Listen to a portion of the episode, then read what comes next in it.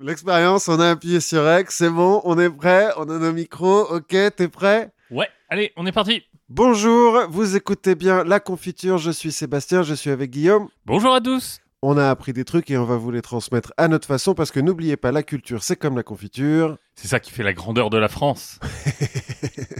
Clairement. Dans la gastronomie française, euh, Exactement. UNESCO, euh, voilà, Et la culture. Le France, pays de culture. Nation de culture. Voilà. Empire de culture. empire de culture. De quoi allons-nous parler aujourd'hui, Guillaume? Alors, aujourd'hui, on va parler de deux êtres un peu à part. Joe Carsters et Conrad Killian. Tout à fait. Et c'est moi qui commence avec Joe Carsters. Exactement. Joe Carsters. Carsters, parce qu'elle vient du sud-ouest. Elle vient du sud-ouest. non, pas du tout. Elle est euh, anglo-américaine. Je sais même pas ce que c'est sa nationalité en vrai. On va voir pourquoi. Et du coup, c'est toi qui as eu l'idée? Pas du tout. J'ai décidé de suivre une recommandation d'un célèbre inconnu, donc toujours auditeur euh, fidèle de la confiture, qui, euh, sur le Discord du label Podcut, rejoignez-nous, hein, encore une fois, c'est marrant, on fait des blagues, nous a suggéré donc de nous intéresser à la vie d'une célèbre inconnue, Joe Carstairs. Parce que comme son nom ne l'indique pas forcément, Joe Carstairs est née femme, Mhm. et euh, elle a vécu à une époque où euh, la transidentité, euh, c'était pas vraiment euh, connu, voire même conceptualisé. Alors, en Occident, encore une fois. Oui, en Occident. Oui, oui, oui. En Occident, Parce qu'on a déjà parlé en- ensemble, il me semble, des Tahitiens qui ont euh, Effectivement, un, un concept un peu gender fluide. Donc c'est effectivement en Occident, et on va le voir, elle est née au début du XXe siècle, mais euh, au moment où elle se forge son identité, la transidentité euh, dans l'Angleterre euh, des années 20, euh, c'est pas tout à fait ça, quoi. C'est un petit peu de la physique quantique pour les néandertaliens, quand même. Oui. Donc, je ne sais pas si à notre époque, elle aurait voulu changer ses pronoms, mais à l'époque, en tout cas, elle ne l'a jamais fait. De son vivant, elle ne l'a jamais fait. Euh, elle a son nom. Elle a changé son nom parce qu'elle n'a D'accord. pas, elle a pas été baptisée Joe. Alors, elle a dit, on verra à un moment donné qu'elle était queer. Elle a vécu euh, son Avec une, avec une colocataire. Alors, non, elle a vécu assez librement son homosexualité. Mais elle s'est fait passer pour un homme, elle s'est habillée en homme. Mais je ne crois pas, en tout cas pas dans ce que j'ai lu, euh, qu'elle ait vraiment voulu euh, changer euh, de genre. Donc on va continuer à dire elle, et on va continuer, je vais continuer à dire elle, je vais continuer à l'appeler Joe, et je m'excuse auprès de son fantôme euh, s'il nous écoute. Alors pas de ses descendants, parce que Mm. donc il n'y en a plus de descendants. Bref. Joe Carstairs est née Marion Barbara Carstairs D'accord. le 5 février 1900 dans le quartier de Mayfair à Londres. Alors pour ceux qui ne connaissent pas le quartier de Mayfair, euh, je ne sais pas si tu es déjà allé. Euh, le nom m'est familier, mais euh, En fait, tu as dû passer euh, à travers, parce que bon, donc, pour ceux qui ne connaissent pas la capitale de la perfide Albion, Mayfair, c'est le quartier des ambassades, des hôtels de luxe, ok, c'est à côté de la grande place avec le de Piccadilly. de Piccadilly, ouais. Enfin, c'est entre Piccadilly et la place et Trafalgar Square, Sûrement, ouais. à Enfin, côté de Soho. Alors là, peut-être. En tout cas, c'est dans le coin un petit peu chicos euh, de Londres. Si on veut euh, un point de comparaison, dans le Monopoly euh, British, euh, c'est la case la plus chère. Quoi. D'accord.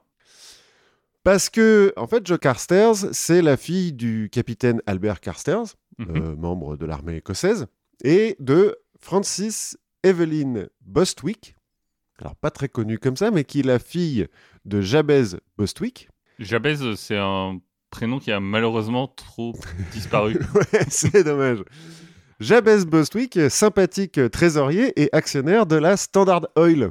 Oh. Donc, euh, monsieur qui ne n'a pas trop de, de problèmes d'argent parce que en plus de ça, il est président et actionnaire majoritaire de la New York and New England Railroad, membre de la New York Cotton Exchange. Bon, bah, euh, voilà. C'est que, que deux, trois trucs que je donne, hein, parce qu'il y a une liste assez longue. Et de- donc, euh, donc un perfide albionné qui n'a aucun principe, Alors, américain. américain, Euh. Et qui n'a aucun principe et qui va comploter euh, pour le pétrole contre. Alors, de ce que j'ai compris, euh, je me suis pas trop étendu non plus, parce que, bon, c'est un des actionnaires de la Oui. Standard Oil du début, mais c'est pas non plus, euh, c'est pas Rockefeller, quoi. Il est trésorier, le mec, tu vois. Bon. il est riche. Oui. De ce que j'ai compris, il est très religieux, donc il est un petit peu, euh, genre, baptiste, euh, tu vois, euh, straight edge. C'est surtout ses enfants qui vont un peu dériver. enfin, ses enfants qui ne vont jamais bosser de leur vie, hein, parce que- Bah oui. bon. Enfin, qui vont être fils de riches. oui. Et donc sa fille, donc en l'occurrence là, Evelyne. Alors, Jabez est mort avant la naissance de Joe, Marion Barbara. Et donc, il a légué à sa fille bah, les moyens de vivre un bon millénaire, hein, en gros, euh, sans travailler, ce qu'elle va donc faire, ne pas travailler. Elle n'a pas vécu un millénaire. Non, non, non, non, parce qu'on va voir qu'elle a quelques problèmes, la mère de Joe Carstairs. Déjà, on n'est pas bien sûr que Albert Carstairs soit le père biologique de Joe, parce que donc euh, son héritière de mère a, comment dire, quelques légers problèmes avec l'alcool et l'héroïne. Et Oui, euh, Des problèmes de riches. des problèmes de riches qui font que, bon, dans les soirées, euh, un peu de promiscuité, bon, on n'est pas bien sûr. De toute façon, un an ou deux après la naissance de Joe, le couple divorce, puisqu'ils étaient mariés quand même, et Evelyn Bostwick, la mère, se remarie avec le capitaine Francis Francis, D'accord. avec qui elle aura deux autres enfants, dont Francis Francis Junior. J'aime beaucoup les qui lui-même aura Francis Francis 3. 3. À 5 ans, aux eaux de Londres, Joe Carstairs donc tombe du dos d'un chameau et s'évanouit pendant quelques instants. Plus tard, elle À dira Londres aux eaux de Londres, oui. euh, ah, ah oui, aux eaux. Ah oui, oui, oui, oui, oui, pas un chameau sauvage euh, de la campagne londonienne, euh, aux eaux de Londres. Je suppose qu'on l'a fait monter dessus parce qu'elle a les moyens de faire un peu ce qu'elle veut. Bref, elle se réveille quelques instants plus tard et elle dira que cet instant, ce moment de réveil fut une deuxième naissance, la... une renaissance, la naissance de Joe et la fin de Marion. D'accord. On va voir. Bref, euh, elle est tombée sur la tête. quoi. elle est tombée sur la tête. Bon, on. Alors, on va pas dire que c'est parce qu'elle est tombée sur la tête qu'elle est devenue. Joe. Elle va dire un peu plus tard que elle a jamais été une petite fille et qu'elle était déjà queer dans le ventre de sa mère. Mais euh, en fait, Joe Carstairs, elle aime bien créer sa propre légende. D'accord. Et Oui. ça, ça fait partie de sa propre légende, de ce moment de renaissance, de. Je sais pas, c'est comme quand tu tapes sur le bord d'une télé, pouf, ça revient euh, Oui. bien, et elle dit c'est à ce moment-là que j'ai vraiment commencé à vivre euh, vraiment. À 8 ans, son caractère de garçon manqué hein, s'affirme, et euh, elle commence à faire les 400 coups, un peu au détriment de ses demi-frères et sœurs, ce qui énerve passablement sa mère, qui, entre deux beuveries, euh, bah, a mal à la tête. Oui. Donc les enfants qui crient, euh, voilà. Francis Francis, lui, ça l'embête pas? Alors si, Francis Francis, il est embêté parce qu'un jour, il la trouve, donc il trouve Joe en train de piquer un cigare dans son bureau. Donc pour la punir, dans un, dans un effort de, de Pédagogie? pédagogie par le traumatisme, il lui dit, bah tu t'assois, tu le fumes entièrement. En fait, Joe, c'est pas son premier cigare, donc elle s'assoit dans un fauteuil et elle le fume euh, comme un connaisseur jusqu'au bout. Et voilà, donc ça ne marche pas. Petit problème donc avec Francis Francis et avec sa mère. Et donc en 1911, quand elle a 11 ans, Evelyn décide que cultiver son alcoolisme, c'est plus important que d'éduquer sa fille, ou au moins de la comprendre, et donc l'envoie dans un pensionnat dans le Connecticut. Ce qui est peut-être finalement le, le mieux pour tout le monde. Alors effectivement, c'est pas si mal pour Joe. Bah, être dans un pensionnat plutôt qu'avec une mère alcoolique, C'est- alors, je veux dire. alcoolique et riche, c'est jamais très très bien. Non mais le fait est Bon, que alcoolique et pauvre, euh, c'est pas forcément mieux. c'est pas forcément cool Oui, non plus. vrai. Mais bon, le fait est que euh, mettre un océan entre sa mère et elle, ça peut aider. L'envoyer dans le Connecticut, bah, ça lui permet de se rapprocher de sa grand-mère Hélène, la femme de Jabez, qu'elle admire, qui euh, donc a repris les rênes familiales et la fortune euh, familiale et qui semblerait-il était une femme à poigne. Et puis elle est euh, donc on est en 1911, hein, donc le pensionnat c'est pas mixte, Oui. bien imaginé. Et donc dans cette école de filles, bah, elle se rend compte qu'elle est entourée euh, de l'objet de son désir, Ah. et donc, euh, ça l'a fait un petit peu rêver. Et je, alors, c'est un petit peu moi qui imagine, mais je me dis que l'influence de sa grand-mère, qui, vu son compte en banque et son caractère, doit pas être le genre de personne à qui tu dis euh, Dis donc, votre enfant, il se conduit pas bien dans mon pensionnat. À qui tu dis Tu non, dis rien. voilà. Tu te tais, puis tu, tu fais ce qu'elle te et demande. tu prends le chèque. Voilà. Bref, grâce à l'influence de sa grand-mère, donc, pense-je, Joe commence à s'habiller en garçon sans que personne ne lui dise euh, grand-chose. Bon, je suppose qu'au pensionnat, euh, pendant les cours, elle doit avoir un uniforme, mais en dehors des cours, euh, Après, euh, c'est toujours pareil. hein. Si c'est euh, quelqu'un de standard qui fait ça, euh, c'est du blasphème. Si, c'est des riches, c'est de l'excentricité. voilà, c'est ça. C'est ça. Je pense que c'est à ça que servent les de la grand-mère. À dire, non, non, c'est bon.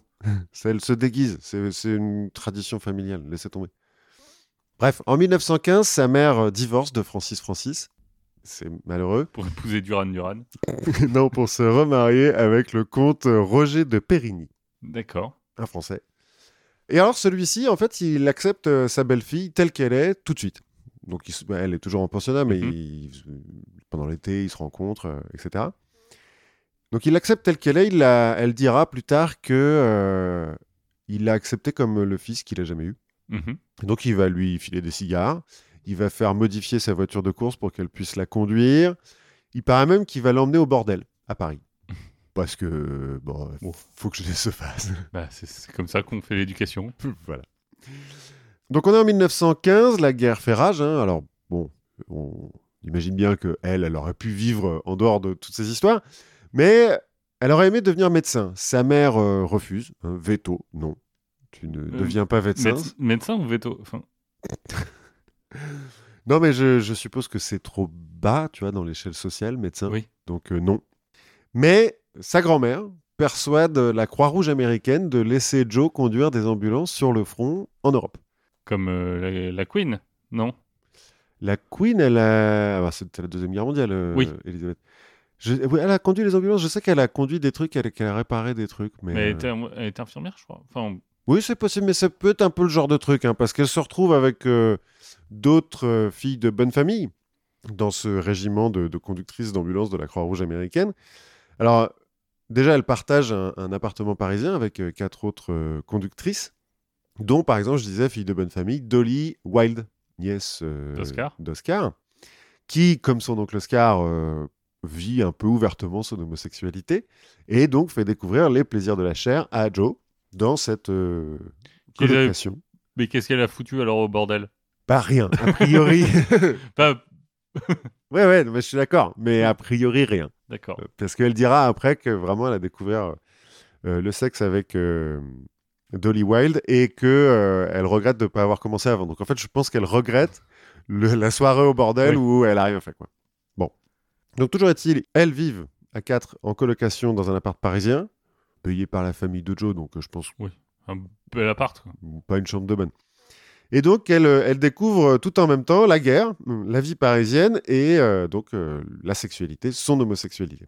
Et apparemment, elle adore. Enfin, elle aime bien tout ça. La guerre, c'est cool. Bon, la guerre, en même temps, elle conduit des ambulances, hein, elle n'est pas euh, sur le front. Et puis, je suppose que dans la Croix-Rouge américaine, on fait quand même un petit peu attention Oui. aux, aux enfants de riches. Ouais, c'est ça. Tu conduis des ambulances en- ouais, derrière, derrière. là où ça va. Ça T'es pas à Verdun, quoi. Non, je pense pas. En 1918, donc euh, vers la fin de la guerre, Evelyn Bostwick, donc la mère, apprend un peu les aventures euh, saphiques euh, de sa fille et menace de lui couper les vivres et de la déshériter même si elle euh, rentre pas dans le droit chemin. Parce qu'on a beau être héroïnomane, on a des principes chez Evelyn. Et donc Joe épouse le comte Jacques Depray, un ami d'enfance. Alors j'ai lu quelque part que ami d'enfance est potentiellement amant de sa mère. Bon, oh, Mais je j'ai lu qu'une fois ça. En tout cas, ils étaés amis d'enfance, c'est sûr. Et euh, c'est un mariage souvent de- entre amis d'enfance. On se marie entre amis d'enfance? Non, euh, souvent tes potes euh, quand t'es en primaire. euh, Couche avec ma mère. Alors, attention, comment tu parles de ma mère, mais ouais. Oh, C'est un autre milieu. Oui. On sait pas trop. Le mec est compte hein, quand même. Bon, c'est un mariage de convenance. Hein, Pour les deux? J'ai cherché, j'ai pas trouvé. Je sais pas. Bon, je... Peut-être que lui il se dit c'est cool. Enfin, je, je pense que lui, il en a rien à foutre. ouais, quoi qu'il en soit, euh, elle est riche. euh, oui, voilà, ils sont Elle mariés. est riche, on s'entend bien, euh, il y aura pas de problème autour de, de la fidélité ou quoi que ce soit. Je, je crois même pas qu'ils aient jamais vécu ensemble. Oui. Ils se sont mariés, quoi. Et en fait, ça lui permet quand même le mariage, là, de récupérer le contrôle de son trust fund, puisque étant mariée, bah, elle est émancipée. Oui. Et c'est pas mal, hein, euh, trust fund. euh, alors pour les gens qui connaissent pas, euh, c'est en gros quand tu es très très riche, tes parents mettent de l'argent sur un compte qui rapporte tous les ans. Et euh, bah, tu, voilà. Que tu touches à ta majorité. Quelque chose Quand tu es émancipé, quoi. Oui, Et puis en fait, bah, tu touches, donc tu peux le les- sortir ou tu pour peux les femmes de l'époque, euh, Oui, c'est un peu la même. Enfin, donc, ressemble. elle fera annuler ce mariage à la mort de sa mère en 1921 au motif qu'il n'a jamais été consommé. hein. Tu vois, donc, a priori, euh, le comte Jacques Depray, il a été sympa. Bref, après la guerre, elle conduit un temps des camions pour l'armée britannique en Irlande. Elle se rend vite compte qu'elle n'est pas du bon côté quand même et que c'est un peu dangereux. Puisque c'est la garde indépendance irlandaise, hein, on en a déjà parlé. Et puis elle retourne en France pour. euh, Il y a l'armée britannique qui euh, alors rapatrie des corps et des blessés. euh, donc elle fait des allers-retours entre le front et Paris. Donc là, il n'y a plus aucun danger. hein. Donc elle répare des camions et tout. Elles sont toujours, c'est toujours des femmes qui conduisent euh, ces trucs-là. Donc elle, elle s'amuse bien en fait. Et euh, bah, voir des cadavres et des, des mecs estropiés, visiblement ça la touche pas trop. Et puis, Bon, c'est des hommes. oui, de toute façon. Et puis en 1920, sa grand-mère meurt. Alors ce qui pourrait être triste, mais en fait, euh, ça permet surtout à Joe d'hériter d'un autre euh, héritage. Donc en plus des 200 000 dollars annuels de son trust fund, bah, elle prend un gros paquet. Donc là, elle se dit, bon, quand même, La bamboche, c'est fini. Il faut, euh, il faut bosser un petit peu. Non, mais il y a un autre problème, c'est que donc là, elle vit encore plus ou moins à Paris, Oui. puisqu'elle est en France. Et à ce moment-là, sa mère divorce à nouveau du comte pour se remarier avec Serge Voronov, un chirurgien franco-russe, ami d'Alexis Carrel, dont j'avais déjà parlé. C'est le premier mec qui fait des chiens de tête, Ah, euh, Alexis. Carrel. Et alors, euh, Serge Voronov, lui, euh, donc il est expérimentateur aussi. Il a été nommé au Collège de France euh, sur la chaire de je sais plus trop quoi. euh, Sur la chair à deux têtes. non, mais c'est pas de la chirurgie, mais enfin bon, un truc de Oui. médecine quand même, expérimental. Et donc, euh, lui, son, son cheval de bataille, on va dire, c'est la transplantation de couilles de singe chez l'humain pour ralentir le vieillissement et la sénilité. D'accord. C'est- un précurseur. Enfin, Aujourd'hui, c'est quel... Enfin, faut voir qu'aujourd'hui, c'est quelque chose d'un peu mainstream. Mais à l'époque, Ah, C'était novateur. C'est novateur. Et étrangement, ça marche vachement bien. Genre, il a énormément de succès. Et genre, c'est connu, il y a des références, j'ai lu, euh, vous allez voir si vous voulez, c'est pas le sujet, euh, Voronov, là, mais il y a des références aux couilles de singe dans des chansons populaires, dans des romans. euh, Bon. Et euh, il, il fait des... Dans les années 20, là, il y a plus de 500 patients en France et des milliers à l'étranger, parce qu'il n'y a pas que lui qui le fait. Oui. Enfin, une fois que lui dit, oh, regardez, ça marche, il y a d'autres gens qui le font. En fait, ils prennent des lamelles de, de testicules de singe, des petits bouts, Oui. qu'ils implantent dans le scrotum des hommes en disant, vous allez voir, ça va vachement bien marcher. De nos jours, ça n'a toujours pas été prouvé que ça ne marche pas. J'ai lu un truc en 2005, il y a un mec qui a sorti un article, genre, Ouais, c'est des conneries et tout, les gars, faut qu'on arrête. Il a été obligé de se rétracter. Parce que euh, une partie de la communauté euh, médicale a dit non, non, non, mais attends, euh, ton article, il prouve rien. après, ça se trouve, c'est enfin, c'est des questions d'hormones. euh, C'est ce que j'ai lu, ouais, quelque part, c'est qu'en fait, ce- ça a dû booster un petit peu la production de testostérone et. Oui, bah, enfin, court au, terme, au ça- départ, euh, le, la testostérone, c'est comme ça qu'on la prenait. Hein. Enfin, c'était des, ça a toujours été des extraits de couilles au départ. Oui, Enfin, je C'est- veux dire. c'est vrai. Euh, Au petit déj, un petit jus de couilles. Et... Il y a des gens qui l'ont accusé euh, d'être celui qui a transmis le virus du sida à l'humain. Mais les dates concordent pas, je crois. Et puis surtout, je crois qu'on a trouvé le patient zéro en- au Congo belge C'est possible. Ça, je, Je sais plus, j'avais vu un documentaire euh, là-dessus il y a longtemps. Bref. Evelyne va servir d'assistante à son chirurgien de mari pendant euh, un an et elle va mourir en 1921, donc je l'avais déjà dit.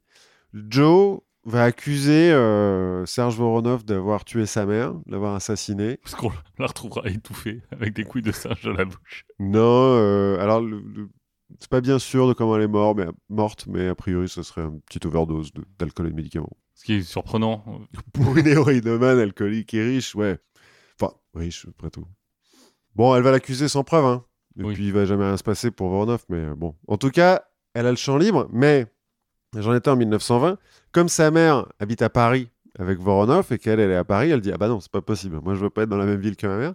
Donc, elle rentre en Angleterre où euh, bah, elle a plus le champ libre. Et puis, bon, comme elle a les moyens, euh, finalement, il n'y a pas grand monde qui va l'empêcher d'avoir le champ libre. Oui. Alors, elle va quand même, euh, au gré des, des rencontres, on va dire, essayer un petit peu le travail manuel. Elle va être barmaid, elle va être vendeuse de Bugatti. Parce qu'elle aime bien quand même le- les moteurs, les voitures, etc. Elle va être éleveuse de poulets. Alors, pas très longtemps, je pense, euh, éleveuse de poulets. Et puis, euh, fin 1920, elle va acheter une flotte de limousines Daimler, donc Mercedes. Mhm. Et avec trois de ses anciennes conductrices de camions euh, de la gare, là, elle va créer le X-Garage à Londres. Ok. Donc en fait, le X-Garage, ça va être un service de voiturier avec chauffeur, donc de limousine, Mhm. Dont les chauffeurs vont toutes être des chauffeuses. des femmes, D'accord. et tous les mécaniciens sont des mécaniciennes. Ok. Elle et ses associés euh, employés vont vivre en colocation dans l'appart qui est au-dessus du garage, dans une joyeuse bamboche. C'est un peu la vie de bohème. euh, genre, Ouais, c'est pour- ça. Je pourrais vivre dans un château, mais en fait. euh, Bah, c'est un peu genre, Eh, si on crée un bar, quoi. Ouais. Où là, c'est, bah, ah, vas-y, on va, on va créer un garage. Et puis, euh, elle avait moyen, donc Oui, je suppose que l'appart au-dessus n'est pas dégueu non plus. Et en fait, ça va marcher un, un temps, ce truc-là, parce que ça va être un peu du dernier chic de se faire conduire par une femme en, en livret, hein, quand Oui. même, tu vois. Dans une limousine et tout. Euh, Elle va avoir un accord avec l'hôtel Savoy, donc un des palaces de Londres, qui, euh, quand un client lui demande euh, un chauffeur, bah, ils vont appeler le X-Garage et tout. Et euh, ouais, c'est un peu, elle recrée un peu la vie de bohème qu'elle a vécue à Paris pendant la guerre, mais à Londres. D'accord. Bon, après, la différence entre Joe et ses associés employés, c'est qu'elle, elle n'a pas franchement besoin de bosser, quoi. Oui. Euh, Donc, euh, le X-Garage, euh, il lui appartient, mais euh, c'est pas elle qui fait tout. Parce que, bon, elle a besoin d'un petit peu de temps, tu vois, pour faire du bateau au large de l'île de White, ou du ski, du bobsleigh en Suisse. Ouais, et, tu... et à un moment, tu peux pas tout faire. Bah non, voilà, du cheval dans le Hampshire. Et puis, pour faire la fête, hein, parce qu'on est quand même dans les Roaring Twenties, hein, Oui. les années folles. Et ça, faire la fête, Joe, elle sait bien faire. Et puis, comme il y a un petit déficit d'hommes jeunes, par rapport à, au Oui, fait qu'il y en a un, un certain nombre qui sont soit extropiés, soit canés, Oui. bah, euh, les femmes se libèrent pas mal dans les années 20.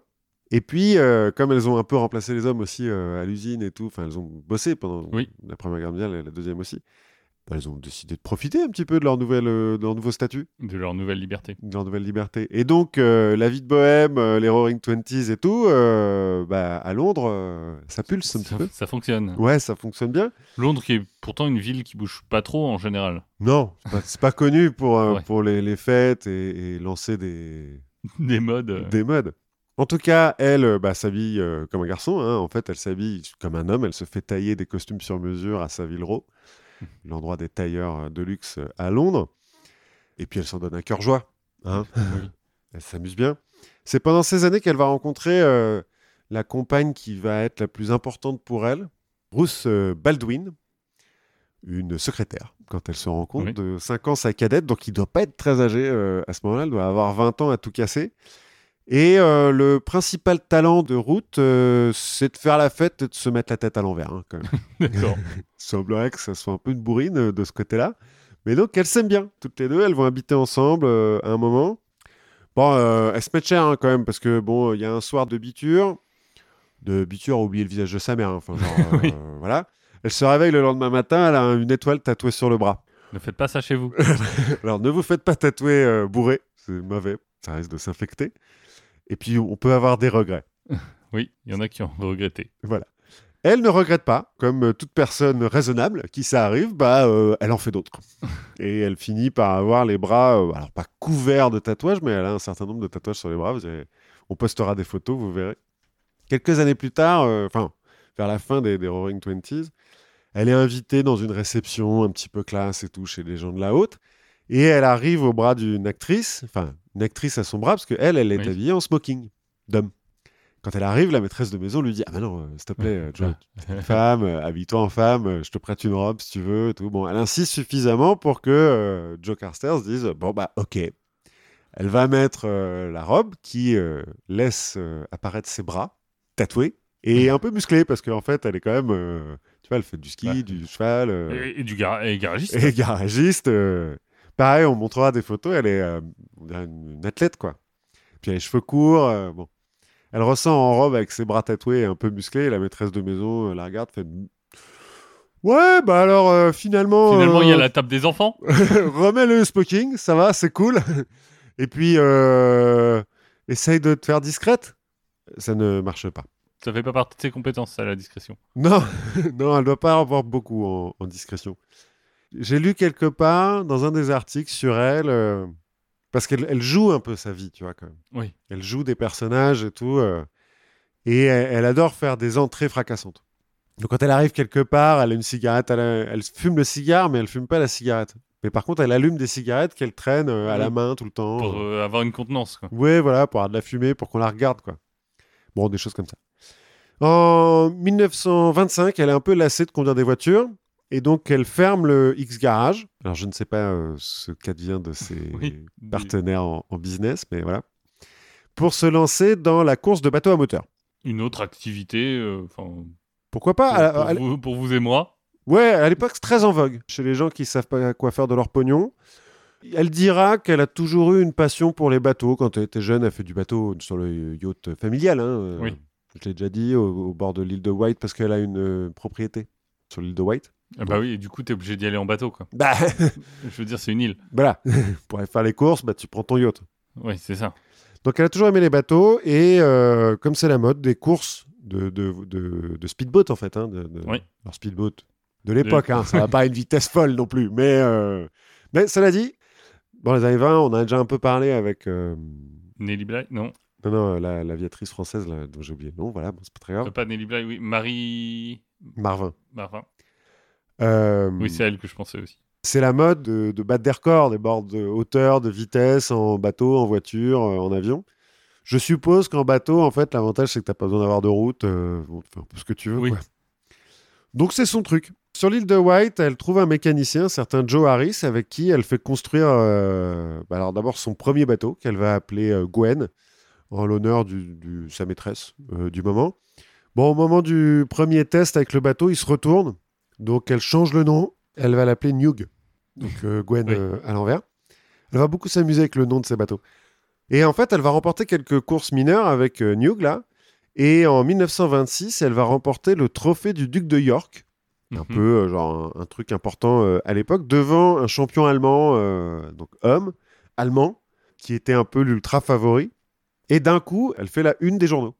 Et en Angleterre, en tout cas, elle, elle acquiert une certaine notoriété. Parce que bon, bah, c'est la petite anglaise qui a battu euh, le méchant allemand, quoi. Et au début, la presse, elle est charmée en fait par sa personnalité et son excentricité un petit Ouais, peu. c'est ça. marrant, quoi. Jusqu'à ce qu'on se rende compte que. Eh, mais en fait, euh, elle fait pas ça pour rire. Bah ouais, tu, tu vas voir qu'un peu plus tard ça va changer, mais au début ça marche bien. En plus, elle a une mascotte. Alors c'est pas la seule, hein, il y a pas mal des aviateurs de l'époque, un peu euh, des, des- des mecs qui font de la course qui ont des mascottes. Elle, en l'occurrence, sa mascotte, c'est un espèce de mannequin comme les, les ventriloques, là, ou une marionnette, qui fait 30 cm. C'est Bruce Baldwin qui lui a offert. Ça vient d'un marchand de, de marionnettes comme ça, allemand, un peu Mhm. réputé. Et euh, Jo Carstairs, elle va devenir euh, complètement euh, folle de cette marionnette. Elle va lui donner un nom, Lord euh, Todd Wadley. D'accord. Elle va l'habiller à Savile Row, euh, elle va lui acheter des chaussures en cuir italienne et tout. fait sur mesure, hein, parce que bon.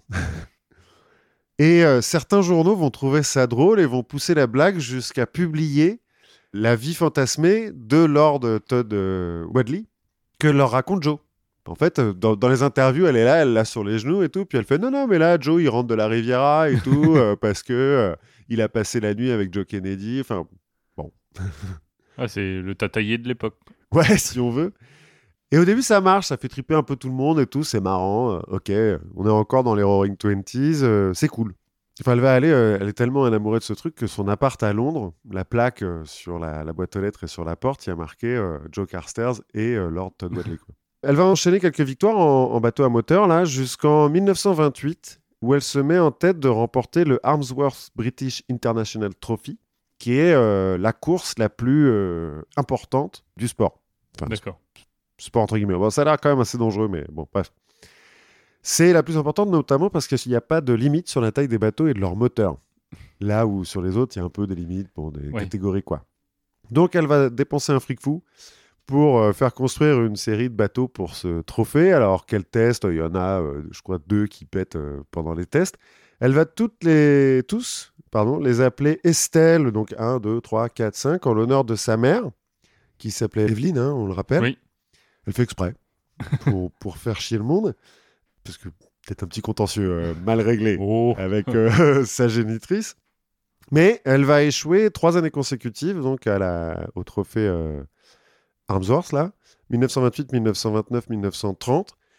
Elle va quand même, sur une de ses courses, battre un record de vitesse en bateau, mais elle va pas réussir à finir la course parce qu'il y a un problème avec son bateau, il se retourne, un truc comme ça. Et elle va gagner le titre de femme la plus rapide du monde sur l'eau. Voilà. Bon, bah, elle a perdu, mais au moins, elle a cette consolation-là. Voilà. Sauf que euh, À partir de 1928, en fait, à Londres, paraît de... un bouquin qui s'appelle The Well of Loneliness, qui est un roman euh, ouvertement lesbien. Alors, euh, très prude hein, quand même. Oui. C'est très... elles passèrent la, la nuit ensemble. Elles décidèrent d'être colocatrices. Voilà. Mais la protagoniste de ce roman tombe amoureuse euh, d'une femme avec qui elle conduit des ambulances pendant la Première Guerre mondiale. euh, D'accord. il y a quelques ressemblances. Ça provoque un scandale, la publication de ce roman en Angleterre. C'est une femme hein, qui l'a écrit, qui est elle-même euh, lesbienne, et qui, je Qui- pense, pensait qu'après les Roaring Twenties, bah, ok, on pourrait peut-être faire quelque chose. Il semblerait que le roman se finisse par un peu un, Un mariage ou... non, non, non, un, un appel à, à laisser les homosexuels vivre leur vie comme ils sont, euh, un appel à Dieu, enfin, Spoiler alerte. ça ne va pas marcher tout de suite, tout de suite. Et donc la presse anglaise se déchaîne contre ce qu'elle appelle les invertis à l'époque. hein. Mhm. Et euh, bah, forcément, Joe, elle en fait les frais. Et donc, euh, les journaux euh, sportifs qui parlent encore un petit peu hein, de ses courses de bateau euh, et tout, déjà, ils vont commencer à l'appeler Betty. C'est un surnom qu'elle déteste. Elle, elle veut qu'on l'appelle Joe. hein. Ça fait des années qu'on l'appelle Joe et tout, mais ils font- Betty, c'est le diminutif de Marion? Non, de... Barbara? Barbara, ouais. Je sais pas pourquoi ils l'appellent Betty, mais enfin, c'est vraiment pour la faire chier. S'ils utilisaient son dead name, quoi, plus Oui. ou moins. Même si bon, le concept Oui, le pas concept vraiment. est un peu différent, mais oui, je vois très bien.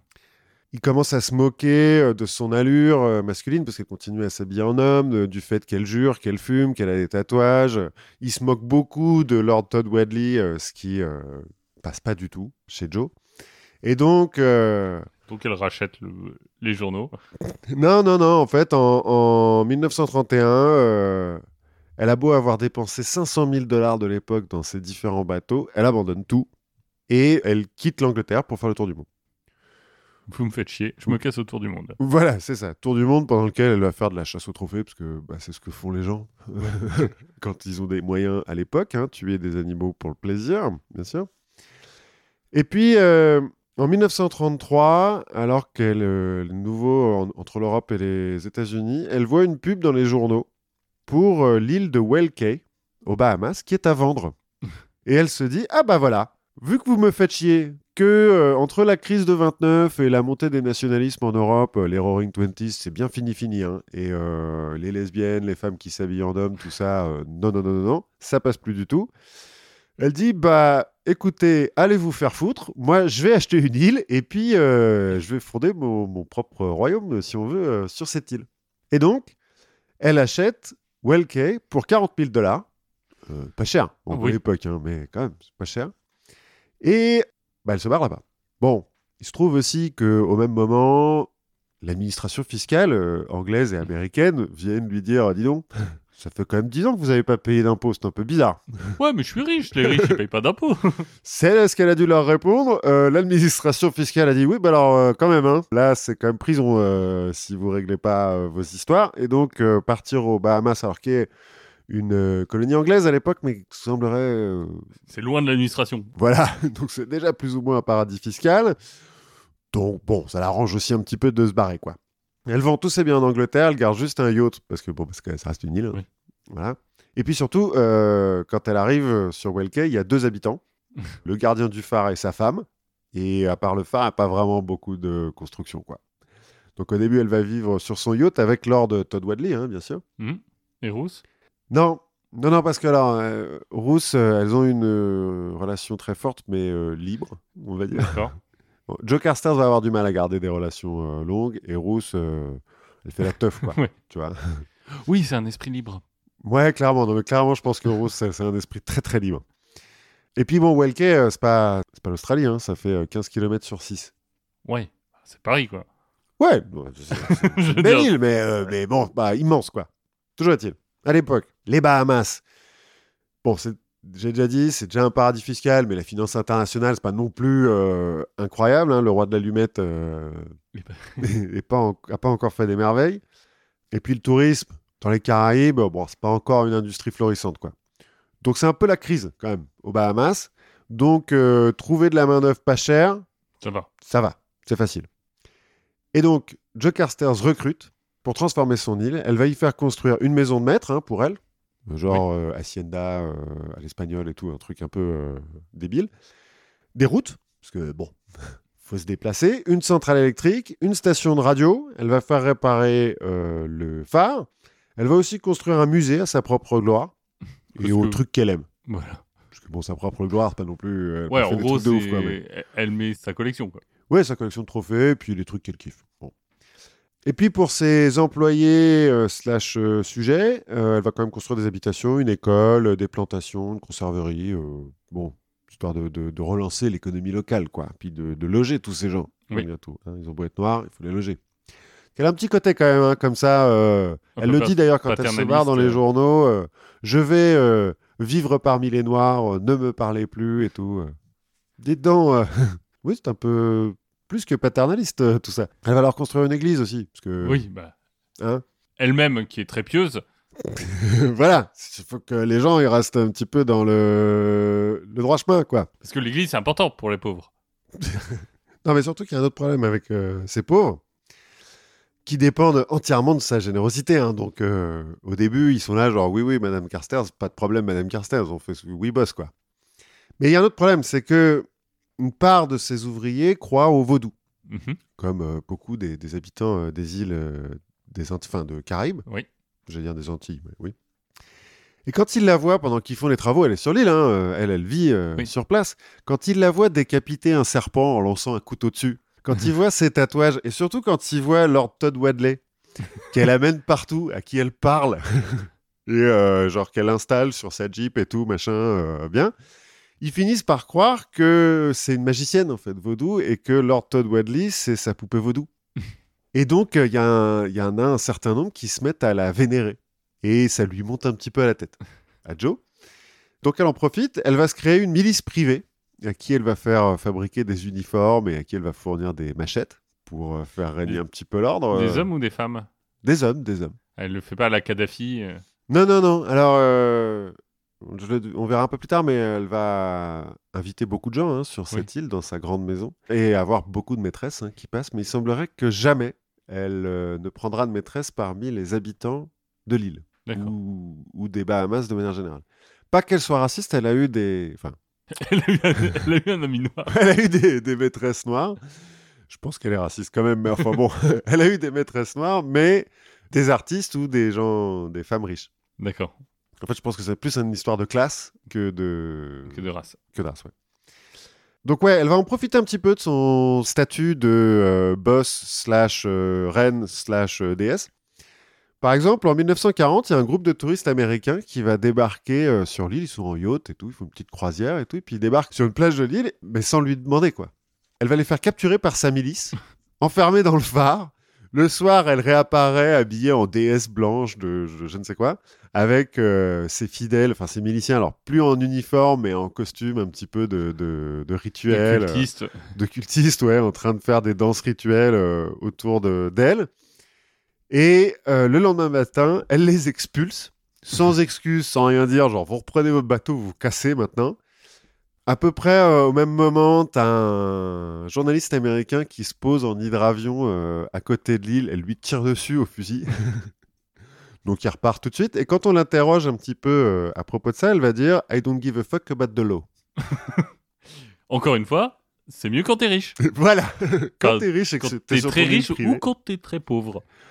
Ouais, et que tu vis en dehors de la société. Et que quoi. t'as plus rien à perdre. Voilà. Elle, elle a beaucoup à perdre, mais en fait, elle a tellement que too big to fail, quoi. Oui. Puis elle est sur sa propre île, donc elle emmerde la loi. Elle emmerde la loi des autres, par contre, elle édicte les siennes. Ah bah Parce oui. que sur son île, attention, hein. Enfin, pour les 200 habitants de l'île, elle a quand même fait venir du monde. L'alcool et l'adultère sont interdits, sous peine d'être bannis. Mais Attention, pourquoi? Parce qu'elle veut pas que. euh, Oui, l'alcool, ça monte à la tête des pauvres. c'est ça. Non, cela dit, l'alcool, je peux comprendre que quand tu vis tout seul, enfin, quand t'es la maîtresse toute seule, tu te dis, faudrait peut-être pas un moment que les esprits s'échauffent trop parce qu'ils sont quand même 200. Ouais, mais elle a une milice de mecs qui croient que c'est une magicienne. Ah quoi. oui, c'est vrai. Donc bon. Non, je pense que c'est purement paternaliste et un poil raciste de euh, les noirs s'ils boivent, euh, ils retombent, euh, ça devient des sauvages quoi, tu vois. Peut-être, un ouais. truc comme ça. danser du zouk et... Ouais, voilà. Elle va placarder ses lois sur les arbres de l'île. De temps en temps, comme ça, elle édicte un nouveau truc et tout, elle le placarde un peu partout dans l'île. Elle va utiliser sa milice donc pour arrêter les contrevenants et bannir ceux qui le méritent ou les emprisonner. C'est elle qui autorise et officie lors des mariages. C'est-à-dire qu'il faut quand même lui demander son Ouais. autorisation pour se marier et les baptêmes. Alors qu'il y a un prêtre, hein, parce qu'elle a fait construire une Bah église et tout. ouais. Et elle va même s'accorder le privilège de choisir le nom de tous les enfants qui sont nés sur l'île. Donc il doit y avoir beaucoup de Francis. Alors, Euh, Toi, tu seras Francis, Francis, Francis, Francis. tu vas être major, major, major. Pour ceux qui ont lu Catch 22. Euh, elle va euh, fixer aussi arbitrairement les prix et les quotas de production. Alors, elle fixe arbitrairement les prix. Après, il semblerait que quand euh, ça pose vraiment problème, elle achète euh, des trucs sur le continent et elle les revend à prix comptant euh, à ses employés. Elle les offre pas non plus. Parce que... Oui, c'est pas comme ça qu'on devient riche. Non, voilà. C'est plutôt en héritant. Mais bon, en bon administrateur colonial, les lois qui s'appliquent à ses administrés ne s'appliquent pas à elle. Oui. Parce que elle, c'est le boss, quoi. Oui. Donc, euh, enfin, ça s'applique pas dans sa demeure, en fait. Où, euh, comme j'ai dit, elle fait un peu défiler ses maîtresses, elle va recevoir euh, beaucoup de monde. euh, et euh, c'est pas, elle reçoit pas pour des tournois de bridge hein, où on boit du fantasme. Bon. Elle va. Est-ce qu'il y a encore des gens qui boivent du Fanta? Alors si, parce que là, j'allais dire, à l'époque, ça existe même pas encore. Mais si, Non, parce que bah, c'est... Elle, va y- elle y arrive en 31, mais elle va y rester pendant très Oui, longtemps. hein, alors à l'époque, oui, puisque Fanta, ça a été créé par la Coca-Cola Company Pour les nazis. pour les nazis pour pas vendre de Coca, Parce qu'ils pouvaient pas. Ils avaient plus de matière première. parce qu'ils pouvaient pas. Mais de nos jours, Est-ce que des gens boivent encore du Fanta? Bah, il y en a encore dans les magasins. oui, ça se vend encore. Mais Donc, euh, alors, témoignez si vous, si vous buvez du Fanta. Rejoignez-nous sur le Discord. Sur le Discord, Des gens seront prêts à vous écouter et à vous remettre dans le droit chemin. Euh, non, elle va recevoir beaucoup de monde, euh, des actrices notamment, Marlène Dietrich, Greta Garbo, avec qui elle va avoir des liaisons. Il semblerait même que Marlène Dietrich, euh, c'est un peu houleux, hein, leur, Ouais. euh, leur liaison, et que euh, Joe va essayer de lui, de lui donner où elle qu'est euh, pour qu'elle reste et tout. et Dietrich va dire pas non. je n'ai rien à foutre de ton île là. Voilà. Elle, elle vit en yacht, hein, bien sûr, Ouais. Dietrich. Bref, un peu compliqué. Elle va recevoir aussi le duc de Windsor et sa femme. Donc le duc de Windsor, Édouard, anciennement roi d'Angleterre, hein, Oui. Édouard VII, qui a démissionné. L'ami des nazis. Voilà, qu'en fait a été nommé gouverneur des Bahamas en 1940, je crois, pour l'éloigner un petit peu des nazis avec qui euh, il s'entend un petit peu trop bien. On trouve que voilà. Donc on va le foutre aux Bahamas, ce qui prend euh, pour ce que c'est hein, euh, un limogeage. Ouais. Donc il est hyper vexé. ça a l'air d'être un peu une petite bitch hein, quand même, Edward VII. Je sais pas si vous avez vu la série The Crown, mais il a l'air d'être mais- au moins aussi puant que dans la série. Enfin tout le monde est puant dans cette série en même temps, mais normal ils sont riches et rois. Et roi. C'est Euh, encore pire, je pense. Donc, euh, se faire recevoir dans une hacienda, ça aide un petit peu euh, au Faire voyage. la pilule. Voilà. Pareil qu'ils vont très bien s'entendre, tout ce, ce petit monde. Il y a le prêtre aussi qui va un petit peu dire que les lois, ça s'applique pas trop à lui. Il va se révéler, parce qu'elle a fait venir un prêtre de, Oui. j'ai pas bien compris d'où, enfin, d'Europe. Il va euh, se révéler être un pédophile et un ivrogne. Alors, l'avantage, c'est qu'il Color Me Surprise. voilà. L'avantage, c'est qu'il va mourir de son alcoolisme assez vite. Mais euh, bon, malheureusement pour les enfants de l'île, euh, voilà. Et puis, euh, en 1973, les Bahamas déclarent leur indépendance. Et la population de Welkey est gagnée par le nationalisme, des prétentions à l'autodétermination, à des lois un petit La peu... démocratie, c'est le Voilà. genre de poison qui, qui vient détruire l'esprit de, des bons pauvres. voilà. Il développe une, une- une saine aversion, on va dire, hein, pour euh, les lois un peu arbitraires de leur reine, entre guillemets. Et donc Joe Carster s'est dit non, c'est pas possible, je peux pas vivre dans ces conditions. Donc elle revend son île en 1975 pour un million de dollars. Bon, il s'est passé euh, 40 ans entre l'achat et la revente, mais c'est une belle plus-value Oui. quand même. 40 000, 1 million.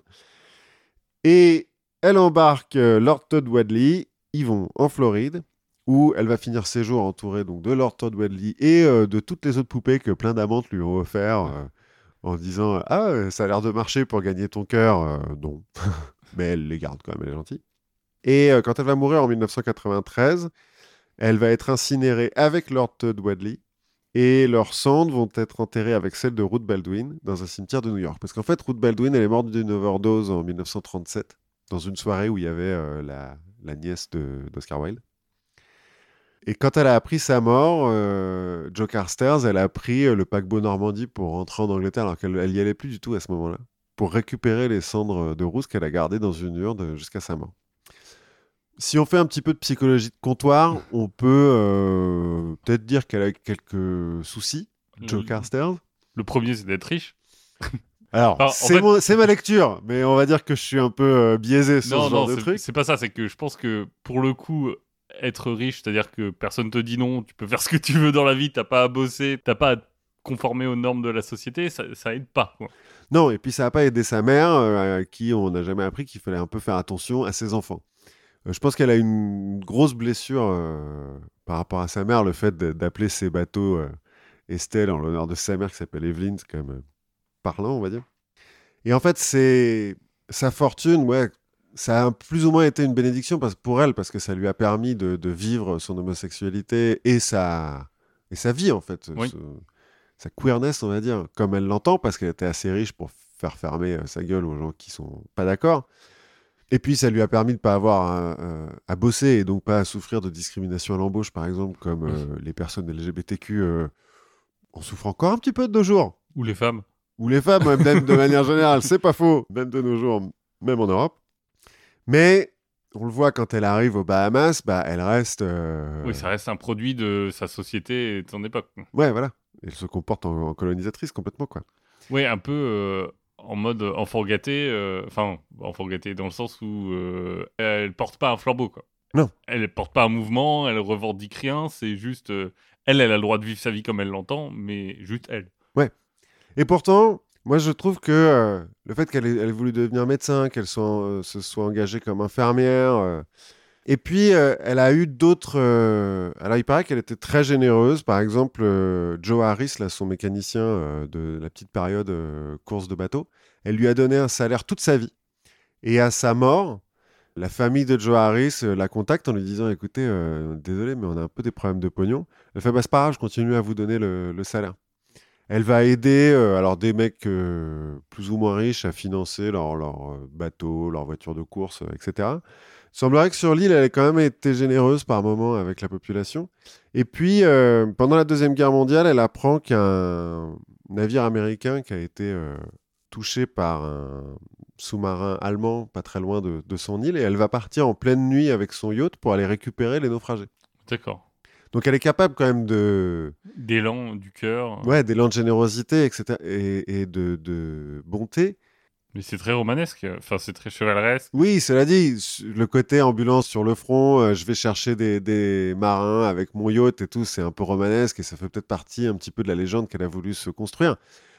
Mais je me demande si, euh, ayant vécu dans une société plus ouverte, plus woke, on va dire, elle n'aurait pas euh, pu permettre de, de faire, euh, faire du bien en fait autour d'elle. Oui.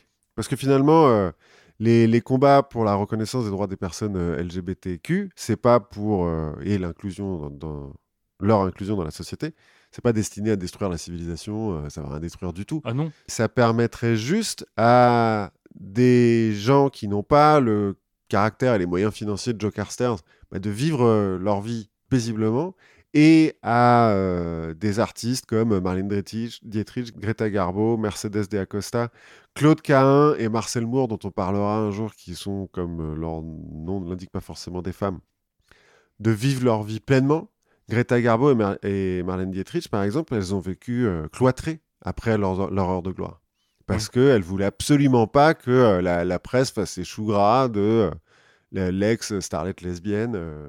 Et je pense qu'on est passé, on a dû passer à côté de plein d'artistes et de gens euh, formidables qui n'ont pas pu vivre à cause de ça. Oui, c'est juste mathématique, enfin, c'est juste Oui. statistique. Statistiquement, de toute façon, euh, on est passé à côté de Mozart, comme on dit. euh. C'est comme, pas comme ça qu'il disait Macron, euh, le, Ouais. petit, le petit Mozart des cités. Ah, Peut-être, je, je sais pas.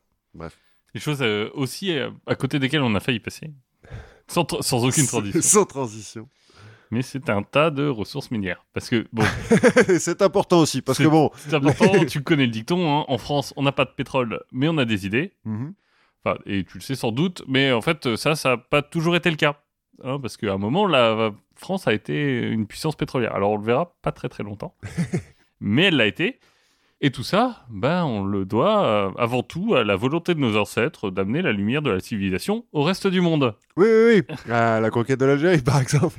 Par exemple, alors, bon, oui, tu vas me dire, il y a un peu de pétrole dans le bassin aquitain, dans le bassin parisien. Oui, à Lac, à côté de chez mes grands-parents. C'est du gaz, je crois. Mais, oui, c'est du gaz naturel. bon, euh, c'est pareil. On va, on va mettre tout ça sous la même ombrelle. Mais bon, les réserves sont pas énormes, l'extraction est compliquée. Éventuellement, on pourrait parler un peu gaz de schiste en France. Oui, mais c'est interdit, non? Ouais, c'est interdit et surtout, euh, c'est très dépendant du prix du baril. Mhm. Puisque comme l'extraction est chère, bah, si le baril est bas, le gaz de schiste, c'est même pas une option. Ouais. Loin du temps béni des colonies, euh, notre euh, histoire va commencer en Ardèche, Ah, oui. le 23 août 1898. Puisque c'est ce jour-là que Ami Anna Boissy d'Anglas, qui est la fille de Monsieur Boissy d'Anglas, qui est un homme politique, Mhm. bon, dont la gloire euh, c'est un peu étoilé depuis. Hein, Ouais, mais euh, en Ardèche, il y a quand même un peu une rue ou deux, non? Oui, sûrement. non, mais c'est un député, il a une page Wikipédia et tout. hein, Ah mais, oui, ah euh, ouais, bah quand même, attends. euh, mais, je, mais genre, c'est pas. euh, enfin, pas De Gaulle. Ah bon? Et arrière-petite-nièce de Georges Cuvier, Le scientifique? Le scientifique, le célèbre paléontologue du début du 19e, euh, dont la rue, euh, pour le coup, à Paris, borde le Jardin des Plantes. Mhm. Et euh, Jussieu, l'université de Jussieu. Et suis, bah, elle est entre les deux, en fait. Et donc, euh, cette euh, amie Anna va donner naissance au petit Conrad Killian, qu'elle a eu avec son mari, donc Wilfried Killian, Mhm. professeur de géologie. Ok, normal. En Ardèche, euh, Voilà, bah, son mari, lui, il est alsacien à la base, ouais. mais en 1898, l'Alsace, hmm, C'est c'est... plus tout à fait la France. Ouais, c'est un statut, on va dire, particulier hein, pour les citoyens français, donc il s'est dit, oh, bon, l'Ardèche, C'est pas mal. l'Ardèche, c'est l'Ardèche, mais bon... Au moins, il n'y a pas d'allemand, quoi. Bref, euh, le jeune Conrad va quand même euh, naître sous de très bons auspices, même si sa scolarité va au départ laisser un peu à désirer. hein. Enfin, en tout cas, les versions que j'ai lues euh, sont... Alors, il n'y a pas beaucoup, beaucoup de sources hein, sur la vie de Conrad Killian. Mais la version que j'ai lue, c'est dire qu'il se fait exclure de son lycée à Grenoble, mais d'autres euh, vont dire plutôt que c'est euh, à cause de ses soucis de santé qu'il va devoir euh, renoncer à son premier rêve pour lequel il était monté à Paris. Donc son premier rêve, c'est intégrer l'école navale. D'accord. Son frère, par exemple, Robert, euh, Qui a- va qui y a- par- Qui a un nom quand même vachement plus ardéchois, quoi. Robert. Robert Killian. Robert Killian. Il va finir contre-amiral quand même. Ah ouais? Ce sera peut-être une histoire euh, pour une prochaine fois. Va- Euh, Tous les contre-amiraux ne méritent pas non plus un épisode de la confiture. hein, parce que on n'est pas sorti sinon. Donc quoi qu'il en soit, il va quitter le lycée Louis le Grand à Paris, Ah oui, donc. où il était allé pour préparer l'école navale, pour euh, bah, rentrer auprès de son père et se consacrer à ses deux passions, l'entomologie et la géologie. Les cailloux et les fourmis. Alors, tu crois pas si bien dire parce qu'à 9 ans, il avait déjà compilé ses notes, ses observations, sous le titre Le sol et les bêtes. En fait, il a écrit les fourmis. Bernard Weber n'est n'est qu'un. C'est ça, donc c'est un prête-nom. ouais. Donc euh, en 1915, Conrad a 17 ans et il va faire ses premières recherches géologiques dans le domaine de la Chartreuse. Enfin, dans le massif. de la- oui, pas dans la. Parce que le chartreuse, c'est de l'alcool quand même. Oui, bah, c'est aussi un domaine euh, où il y a des moines euh, chartreux qui font l'alcool. Mais bon, 1915, l'époque est pas hyper à la science en France. Pas la Enfin, source du caillou en tout cas cas. la science du caillou. Et lui, bah, il veut participer. Bon, on se souvient qu'il n'a pas pu faire naval pour des raisons de santé. Donc, il va quand même insister pour être euh, mobilisé et il va réussir à rentrer dans l'armée et participer aux dernières offensives de Foch en 1917, pour lequel il gagnera la Croix de guerre. Pas mal. Mais donc comme soldat, il y va, Comme- euh, ouais. il porte un flingue et tout. Ça, ça me m'hallucine toujours qu'il y a des mecs qui insistent pour euh, participer à ça. Peut-être qu'ils savaient pas, remarque, à l'époque. Ouais, Euh, il a 19 ans, euh, bon, il se dit, allez. Donc euh, à ce moment-là, il va se rendre compte qu'il a besoin plutôt de liberté, de grands espaces, que bah, l'esprit étriqué de l'académie, c'est peut-être pas forcément pour lui, pour lui. mhm. Et euh, l'occasion de briller va lui être fournie assez rapidement par les garamantes. Mais quoi? Alors, je, te... écrit, je te vois un peu hésiter parce que, en tout cas, j'espère que tu existes parce que sinon, la suite que j'écris. euh, Non, sert à pour, rien. Pour, pour nos auditeurs, euh, même si je sais, c'est pas grave. Les garamantes, donc, c'est un peuple berbère Mhm. qui a régné plus ou moins sur la Libye, Ok. entre moins 500 et 600. Donc longtemps, mais il y a longtemps, quoi. Longtemps, mais il y a longtemps. Ils sont plutôt en avance sur leur temps, notamment sur euh, l'agriculture. Mhm. Et ils ont construit d'impressionnants réseaux d'irrigation. Il y a notamment des études archéologiques qui montrent qu'il y a peu de dimorphisme sexuel chez les garamantes, c'est-à-dire que les hommes et les femmes sont relativement proches anatomiquement, Mhm. ce qui veut dire globalement que c'est pas un peuple qui fait la guerre. Oui, et puis que les hommes et les femmes vont tous au champ, quoi. C'est ça. c'est que on, on va, tout le monde va au champ. Il n'y a pas des guerriers et des gens qui Il n'y ramassent. a pas des euh, mecs qui ont le bras gauche hyper fort parce qu'ils C'est ça. ils font que de l'arc.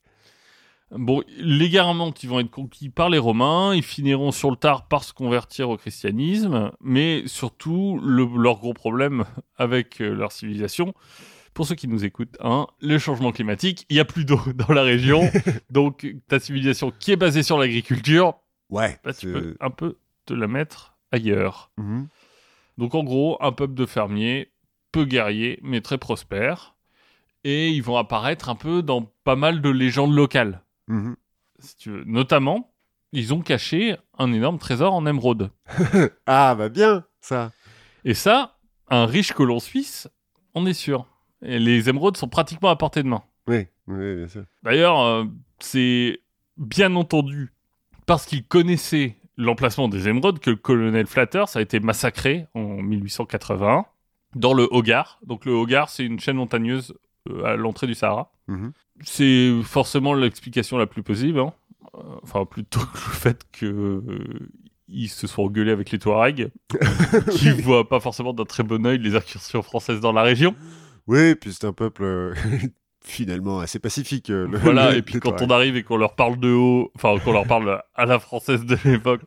Bref, il n'y a pas de raison que ça se passe mal, donc ça doit être à cause des émeraudes. Ça doit être ça. Il doit y avoir une société secrète parmi les Touaregs qui, depuis la disparition Des des, Garamantes, Garamantes, C'est ça, des héritiers qui euh, gardent les émeraudes. Voilà. Bref, la fortune est là. Il n'y a plus qu'à investir un petit peu pour aller la ramasser. Voilà. Donc notre riche colon suisse, dont l'histoire n'a pas retenu le nom.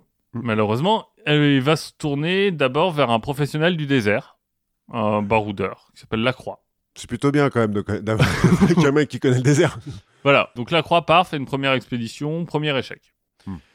L'organisateur va se dire, bon, on va quand même euh, chercher des émeraudes, ce serait bien de, bah, de se tourner aussi vers un spécialiste des cailloux. Un type qui a le caillou absolu. Euh, voilà. C'est aussi un type qui a caillou absolu, on est d'accord. euh. Voilà, euh, eh bien sache que on, on m'a parlé euh, ce week-end des examens où on te donne un caillou et il faut que tu racontes ce qui s'est passé dans la montagne. Exactement. Donc sache que ça existe, vraiment. D'accord. Donc il se dit, bon, bah il faut trouver les bonnes grottes, tout ça, donc il faut un chef caillou. Il va se tourner vers un professeur de géologie, donc euh, Wilfried Killian, qui euh, va faire en fa- en fait deux choses. D'abord, il va aller voir le ministère de l'Instruction publique et des Beaux-Arts, Mhm. ce qui va donner un appui officiel et logistique à la mission. J'ai l'impression que c'est un peu facile euh, de, à l'époque, parce qu'on repense à notre roi euh, des. Oui. Marie Oui, bah, euh, le, le mec, on lui dit, bon, bah, je vais faire une expédition dans le désert là où il y a personne. Ok, Tu prends une lettre, mais on met un tampon dessus, pas de souci, vas-y. voilà. Et puis, tu pourras la montrer euh, à l'administration locale qui t'aidera un peu. Et tu l'auras sans doute deviné aussi. La deuxième chose qu'il fait, bah, c'est qu'il va mettre son fils euh, sur euh, l'affaire. Sinon, je- Oui, bah oui. Sinon, je t'en parlerai pas, Conrad dont on parle et pas de Wilfried. voilà. Donc, euh, il va mettre son fils dans l'histoire. Son but, donc, c'est d'explorer les fameuses grottes locales pour trouver les émeraudes.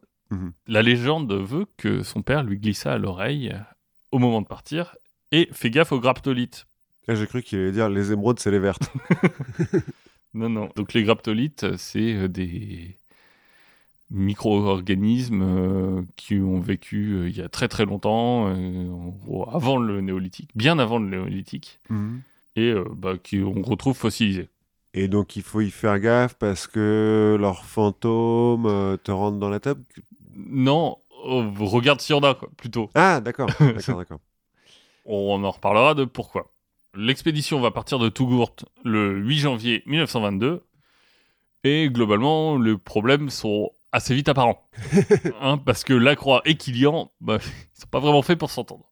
Ah, oui, oui. Bon, parce que déjà assez vite, les deux se disent que bon, cette histoire d'émeraude, ouais. c'est pas hyper crédible.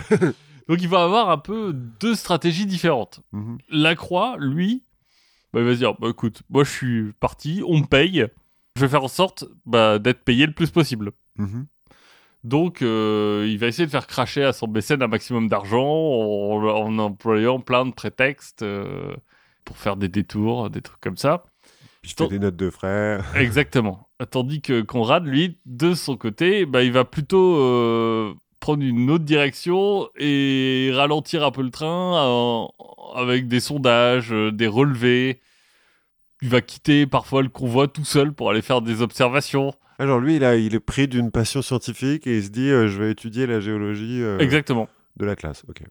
Bon, l'avantage, c'est que bah, les deux, ils vont pas s'obstiner et ils vont se séparer une fois arrivés à Tamanrasset. Mhm. Kilian, lui, il veut continuer et il se dit bah, je vais euh, avancer euh, seul pour poursuivre mes études dans une région qui est très mal connue. Et il va tout seul, tout seul ou? Tout le monde lui fait remarquer que c'est un peu bête, Ouais. mais il va quand même réussir à trouver un guide qui accepte de le suivre euh, et il tente le truc. À deux donc. Voilà. Donc le 2 juin, il va parvenir à rejoindre Insala, donc dans le Sahara, au bord de la mort. Et il convient que c'était pas la meilleure des idées. Qu'en fait c'est dur. ouais, en fait, le désert c'est pas facile. Au mois de juin en plus. Il revient sans émeraude, Mhm. Oui, mais- mais avec des notes qu'il va compiler pour écrire l'aperçu général des Tassili des Adjers, qui est la première euh, étude géologique de la région, Mhm. dans lequel il va faire plaisir à papa. Parce que il a bien repéré des graptolites pris dans le schiste. Ah. Et qui dit abondance de graptolites dit abondance de matière organique à l'époque. Ah. Les graptolites, à la base, c'est des petits coquillages. hein. Mhm, mhm. Ce qui veut dire que s'il y avait beaucoup de matière organique à l'époque, aujourd'hui, c'est sûrement qu'il y a une abondance de nafte. Et donc de pétrole. Oui, c'est le, c'est Oui, le c'est nom du pétrole de l'époque. Donc sa théorie à lui, c'est que le Sahara, à l'époque, était recouvert par la mer, Mhm. que la mer s'est barrée, mais que euh, tant que c'était recouvert, il y, a plein de- il y a eu plein de sédimentation, des matières organiques euh, qui ont pu euh, donner de la nafte.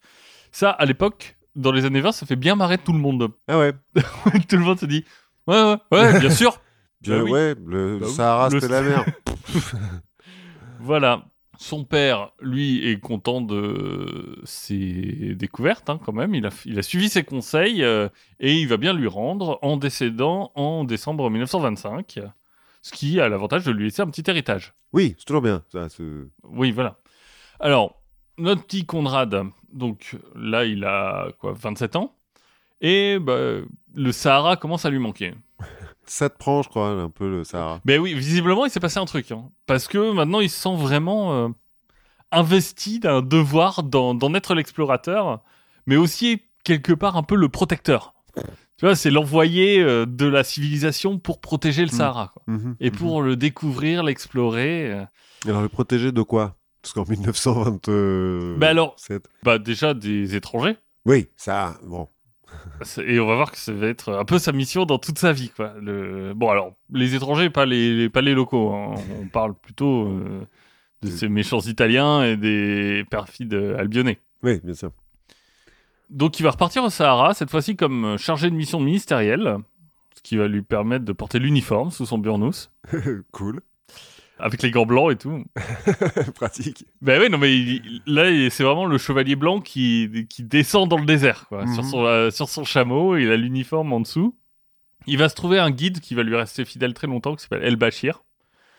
Et il va partir avec lui reconnaître le territoire touareg, Mhm. Mais El Bachir, il va en faire plus qu'un guide, il va en faire son écuyer banneré. Ah oui, C'est-à-dire que il porte une bannière. Ah, genre, ils sont deux. Il y en a un qui est en uniforme dans le désert avec les gants blancs et tout, et le képi, je suppose. Oui. Et l'autre derrière, il est là avec son drapeau, avec quoi Le drapeau de la France ou? Non, les armes de Kilian qui s'inventait pour, euh, pour, l'occasion. euh, l'occasion et avec un slogan qui dit Avec Vaillant, toujours Kilian. Ils aiment bien, euh, parce que je, je reparlais de Marie Oui. Ier là tout à l'heure, euh, le roi des Sédangues, euh, toujours cédant, euh, jamais cédant. Ils aiment bien les jeux de mots quand même, hein, Bah les mecs oui. sur les. Voilà, donc le cheval, le, vraiment le, le chevalier qui part sauver le Sahara. Il n'y a pas eu Don Quichotte, je pense. Je suis pas sûr. Donc il va s'aventurer dans le massif du Hogar, donc toujours dans le Sahara, Mhm. dès 1926, et là il va prendre contact avec les tribus locales, dont il va commencer à comprendre un peu les coutumes, euh, bah, parce que pour le coup il n'est pas euh, condescendant avec eux. Mhm. Donc euh, il, comprend leurs coutumes, et son but dans le Hogar, c'est de se renseigner sur le Ténéré. Il n'est pas condescendant, mais il se pointe en uniforme avec un drapeau. Vraiment. Ouais, bon, ça c'est pour s'annoncer, quoi. Non mais je veux dire, il, il les prend pas pour des sauvages. D'accord, d'accord. Alors, le Ténéré, qu'est-ce que c'est? Donc, le Ténéré, c'est au sud du Hogar, Mhm. Et c'est ce qu'on appelle communément le désert du désert. À quoi bien, quoi.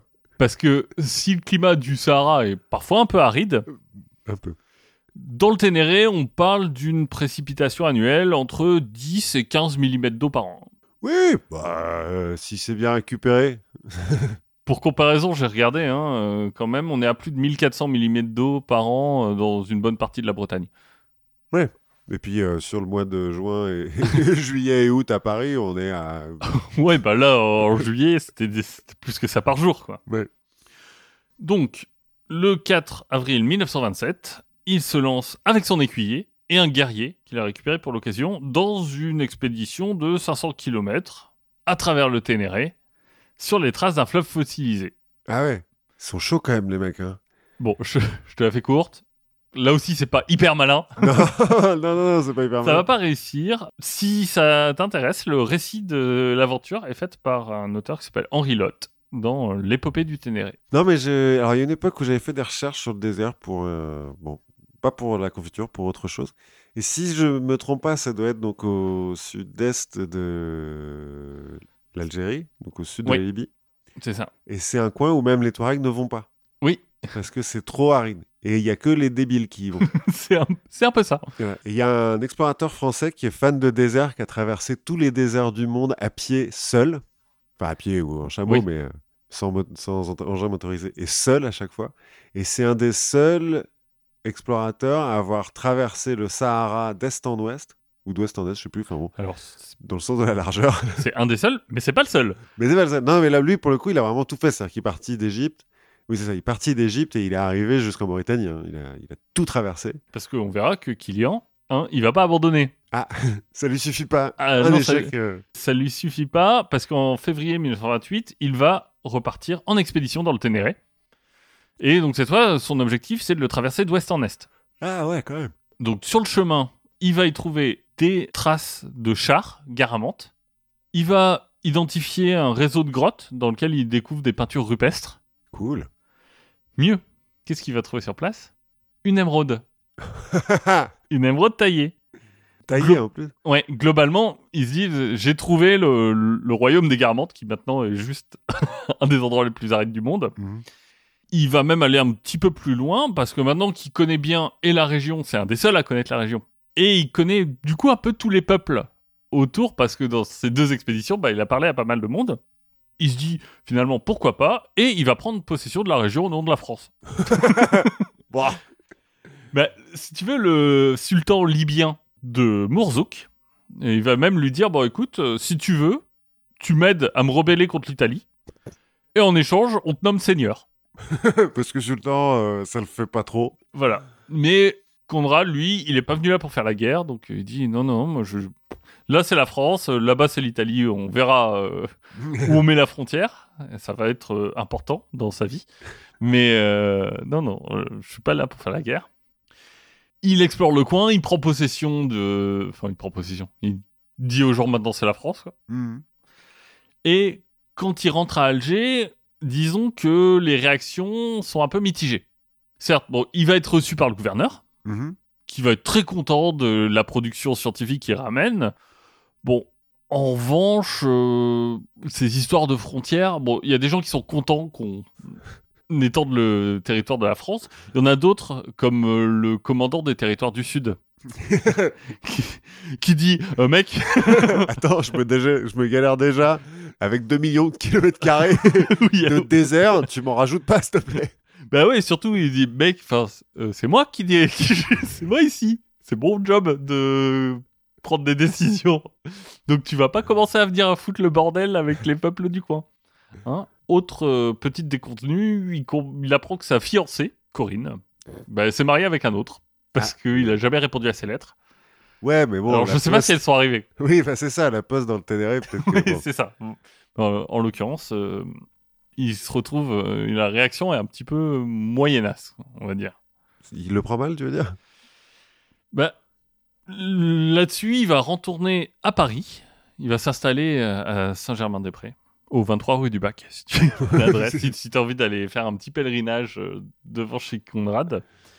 Il va mettre en forme ses notes et en fait, c'est son but, ça va être de faire en sorte que les frontières locales soient les plus favorables possibles à la France. Mhm. Parce qu'en fait, il est convaincu, lui, que ces territoires sont hyper importants.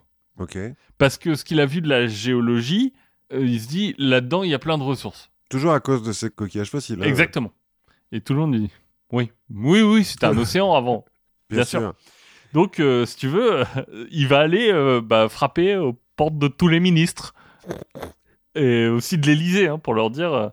non, mais il faut absolument qu'on garde ce coin-là du désert, c'est vital, c'est dans l'avenir, ça va être le point le plus important de la France. gardez les pistes, euh, mettez des hommes dans les postes euh, à défendre. euh. Construisez des forts, des forts face au désert, généralement ça marche bien.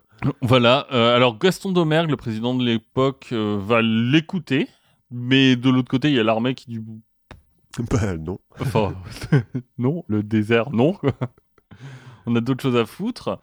Poincaré, il va aller un petit peu plus loin. Il va nommer Kilian, enfin, il va demander en tout cas qu'il soit nommé comme expert pour la fixation de la frontière. Bon, certes, peut-être que Kilian est un peu partisan, Mhm. mais d'un autre côté, il n'est pas non plus complètement illégitime. Je pense que parmi les Occidentaux, c'est le mec qui connaît le mieux Oui, c'est peut-être, ouais. la région. Il, a parlé aux, il a vraiment parlé aux gens, tu vois, plutôt que les experts euh, de l'état-major euh, français et italien. Ouais. bon. En 1935, grand homme d'État qui cherche de la négociation, deux grands hommes d'État qui cherchent de la négociation, hein, Mussolini et Laval. Et en fait, Laval, il se dit, Ah, l'Italie, euh, peut-être qu'on peut euh, faire en sorte qu'il soit plutôt copain avec nous qu'avec les nazis. Ah ouais, il, euh, il est visionnaire lui aussi. Peut-être que là c'est la paix, tout va bien, mais peut-être qu'il risque de se passer des trucs un jour. Enfin, on est prêt, hein, de toute façon. Mais a vaut mieux avoir C'est bon. L'Italie avec nous. Et donc, pour les convaincre, il va céder une bonne partie des territoires explorés par Conrad aux bouffeurs de pâtes. Ah bravo, super. Bravo. Mm. C'est aussi en 35. euh, 35, c'est vraiment une- une des années charnières de la vie de Conrad. En 35, il va servir de conseiller pour une expédition pour aller enquêter euh, sur une rumeur. Donc c'est Conrad qui dit Hey, j'ai entendu parler d'une rumeur euh, dans un endroit du désert où il y a des peintures rupestres. Les Touaregs disent euh, il y a euh, là il y a- il y a des grandes peintures et en fait on va effectivement découvrir des peintures rupestres à taille humaine dans le désert. Et en 35, finalement, c'est aussi le moment où il va retourner au Sahara. Et attends, l'émeraude qu'il a ramené euh, de, de son Oui. voyage d'avant, là, ça a pas fait, euh, genre le, le- le Suisse, là, il n'est pas devenu ouf en se disant c'est bon, on a retrouvé le trésor des émeraudes. euh. Non, bah non, parce que je sais même pas s'il lui a dit aux Suisses, puisque Oui. c'est plus lui qui paye. Oui. Mais euh, non, enfin, tout le monde, il a dit ah j'ai retrouvé une émeraude, il y en a peut-être plein d'autres. Ouais, c'est où? Euh, Alors, euh, restez assis. Restez assis, prenez une gourde, parce que donc 35, il retourne au Sahara, toujours à dos de chameau, hein. bah, bah, de toute façon. toujours accompagné d'El Bachir, hein, son fidèle écuyer banneré. Mais il le fait remonter à Paris, El Bachir, euh, quand il est à Paris Ça, je sais, je sais pas ce qui devient euh, El Bachir pendant qu'il est à Paris. Mais en tout cas, il se retrouve. Et le but de cette nouvelle expédition, bah, c'est justement de reconnaître toute la zone frontalière avec la Libye. Et de mettre des poteaux. Bah, histoire que, en fait, le- la frontière, ce soit un peu plus qu'un trait tiré euh, un peu au hasard, ce que ça reste. Hein, Ouais, mais, parce que. mais pour euh, comprendre euh, un peu le... les tenants et les aboutissants de qu'est-ce que ça veut dire que de tirer un trait comme ça et qu'est-ce qui se passe si on le décale un peu. Hmm. Du coup, bien sûr, soutenu par le Quai d'Orsay. Mais le, le gouverneur des territoires du Sud, qui a pas changé, Ah oui, c'est toujours le même. bon, Pas hyper chaud, quoi. il est pas hyper chaud. Mais bon, il se lance une nouvelle fois dans la traversée du Ténéré. Parce que, bon, est-ce qu'on peut vraiment avoir euh, assez du Ténéré? Le désert, je pense que vraiment, il y a un moment donné où ça devient une drogue un petit peu. euh, Ouais, et puis, franchement, entre le désert du désert et Saint-Germain-des-Prés, oui, c'est pareil. je pense qu'il y a des gens qui hésiteraient. Bah, euh, pas forcément très bien, hein, Saint-Germain-des-Prés. Bah, c'est ça, hein, C'est- une c'est autre sorte de. C'est un désert affectif. Sûrement. Donc, en tous les cas, il part, il part dans le Ténéré. Quelques jours après son départ, il tombe sur un groupe de Touaregs qui entoure une femme gémissante. Ni une ni deux, il sort sa trousse de naturaliste et paf, césarienne. Ah, Césarienne, euh, Dr Ross, enfin tu vois. euh, genre le mec qui est docteur en caillou, mais. euh, Mais bon, ça doit marcher à peu près pareil. Donc, il ouvre la mer, il sauve et la mère et l'enfant. Autant te dire qu'après ça, ouais, dans le désert, on lui paye des coups. c'est cool. Sa légende dans le désert va un peu se propager d'oasis en oasis, donc il devient euh, une sorte de célébrité locale pour les Non, mais du coup, tout le monde. pour les Touaregs. Tous les mecs, dès qu'ils ont un problème de santé, ils vont le voir. Donc, il va faire euh, son petit tour de la région. Ça va se passer plutôt bien. Il va parfaire sa connaissance des lieux et il va finalement euh, retourner dans son asile germano-pratin. De retour à Paris, là, on va l'écouter un peu plus.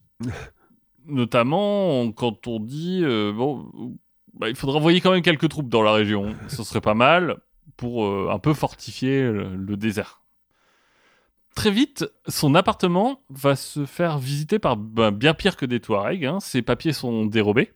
Mais ceux qui ont le plus de valeur et sont les plus confidentiels sont à l'abri dans un meuble Louis XIII qui a un mécanisme secret.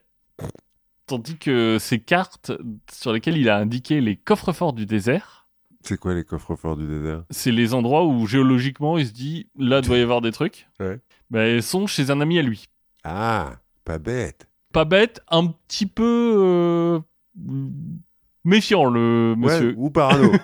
ou euh, un peu moins. euh, Enfin, un petit peu plus visionnaire que Laval. Et euh, oula, ça commence à se sentir un petit peu le roussi, cette histoire. Voilà, on saura jamais hein, qui a fait ça. Mais euh, moi je pense que ce sont les Anglais. Ah bon? Oui, sans doute. Au final, le 30 janvier 1939, il est décoré de l'ordre de la Légion d'honneur. Cool. Bon, 39, hein, Ouais. tu as com- compris. C'est une année qui, où il va se passer d'autres choses dans l'histoire de France que nos petites aventures sahariennes. Hein, pour sa part, Conrad, il va être envoyé dans le nord de la France comme lieutenant d'artillerie. Putain, les mecs, ils ont un type qui connaissent le désert. La moitié de l'armée française va se retrouver dans le désert, ils l'envoient pas dans le désert. Bah, pas en 39 Oui, non, pas en 39, oui, c'est vrai. pas en 39, et euh, malgré les efforts qui vont lui valoir encore une fois la croix de guerre, il est fait prisonnier par les Allemands, Mhm. et il sera libéré qu'en 42. Ah. En 42, le gouvernement va lui trouver une place tout à sa mesure, c'est-à-dire qu'il va devenir attaché scientifique auprès du laboratoire de géologie de la faculté d'Alger, et chargé de mission pour la défense nationale. Genre, euh, rapproche-toi du désert et on va peut-être avoir besoin de toi, quoi. Bon, tu te doutes qu'il va pas rester très longtemps dans les bureaux de l'université Ouais. Hein, je pense pas qu'il va faire beaucoup de cours. Et euh, sous couvert d'une reconnaissance pour un futur tracé reliant euh, la Méditerranée au fleuve Niger, Mhm. Bon, on va lui demander d'aller se renseigner, de faire des- de la reconnaissance. Alors, en gros, lui, son job, ça va être de voir ce qu'on peut faire de la Libye une fois qu'on aura euh, vaincu les Italiens. Ah, c'est même pas d'aller voir les Touaregs et de leur dire, dis donc. Bah, en fait, euh, non, parce que la guerre, elle se passe. Enfin, elle a Oui, la main, tout ça, c'est. Enfin, ils font pas la guerre dans le Sahara, quoi.